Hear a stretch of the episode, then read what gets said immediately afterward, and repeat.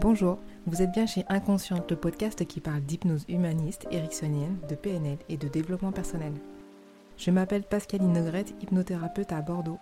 Passionnée par le corps et l'esprit et le lien entre les deux, je suis ultra motivée pour partager et simplifier tous ces outils que j'ai découverts toute seule ou que j'ai appris en formation ou dans les bouquins. Une citation de Milton Erickson. Trop de gens écoutent le problème et n'entendent pas ce que le patient ne dit pas, alors qu'ils devraient, car c'est ça qui est vraiment important. Les bénéfices secondaires en hypnoanalgésie peuvent nous empêcher de progresser en rééducation, comme je l'ai vu plusieurs fois lorsque j'étais masseur kinésithérapeute. Comme dans toute consultation, il y a toujours un bénéfice à garder une douleur, un comportement désagréable. Ce bénéfice est souvent inconscient, mais parfois on arrive à déterminer consciemment ce qui maintient le symptôme, qu'il soit douloureux ou non.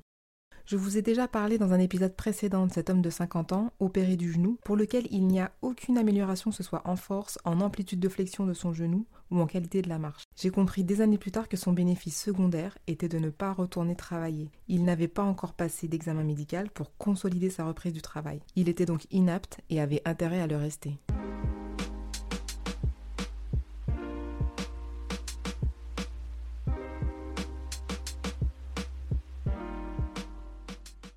Une femme de 40 ans que j'ai massée pendant au moins 36 séances. Elle avait d'énormes contractures dans le dos, inexplicables. Elle ne dormait pas sur la table comme pouvaient le faire certains pendant le massage.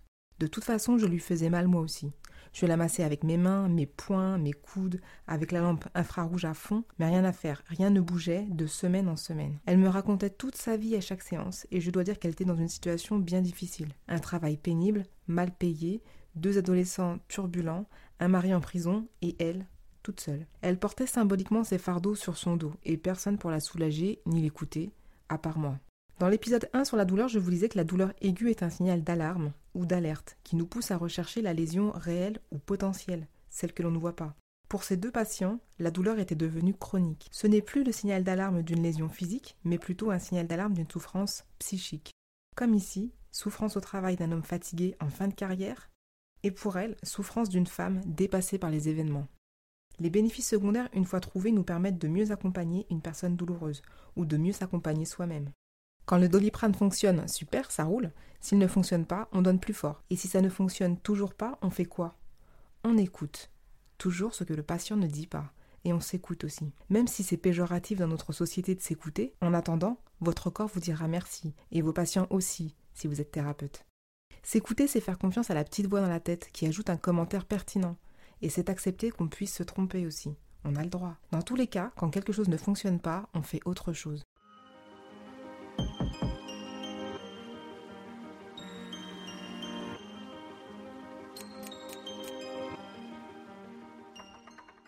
En pratique, comment on fait pour déterminer un bénéfice secondaire?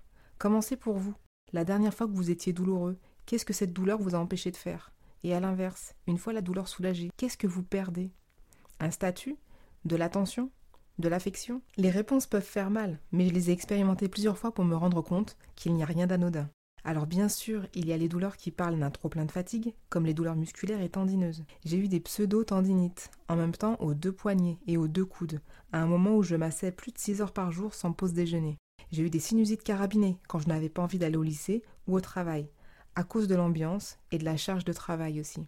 Bon, en plus de la notion de bénéfice secondaire, il y a aussi la symbolique du corps qui est importante. Chaque partie du corps a quelque chose à dire, et ça va probablement vous parler ou parler à la personne qui est douloureuse. Par exemple, le cou, c'est la communication, la tête, la réflexion, le dos, les fardeaux, la poitrine, les émotions, le ventre, les peurs et les angoisses, etc. J'ai eu des douleurs aux pieds sans lésions apparentes, m'empêchant de mettre des chaussures. Je précise que je partais d'une île tropicale où je vivais en tongue. Je revenais vers la métropole frileuse au mois d'octobre et pas très accueillante. Des torticolis aussi, uniquement la veille d'événements où je n'ai pas envie d'aller et où ma loyauté m'obligeait à respecter mon engagement.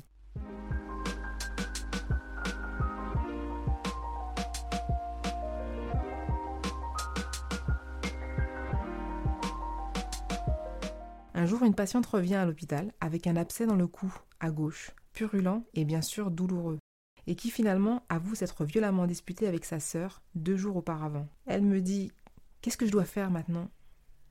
Et je lui dis Bah, à votre avis Et elle me répond timidement Crever l'abcès? Avec sa sœur, bien sûr, on s'entend bien. Quand vous comprendrez le bénéfice secondaire et la symbolique du corps et que vous agirez en conséquence, la douleur disparaîtra. S'il s'agit bien sûr d'une souffrance psychique et non pas d'une alerte rouge physique. Attention, n'allez pas faire de la symbolique ou de la recherche de bénéfices secondaires si vous vous cassez un bras. Enfin, pas tout de suite. Je vous rappelle la citation de Milton Erickson. Trop de gens écoutent le problème et n'entendent pas ce que le patient ne dit pas, alors qu'ils devraient, car c'est ça qui est vraiment important. Retrouvez-moi pour l'épisode suivant. En attendant, vous pouvez aller du côté de YouTube sur la chaîne Pascaline Hypnose Bordeaux, sur Facebook Pascaline Hypnose tout attaché, et sur le site ou le blog, je vous mets les liens pas loin. Si vous aimez, partagez, commentez et likez. À bientôt.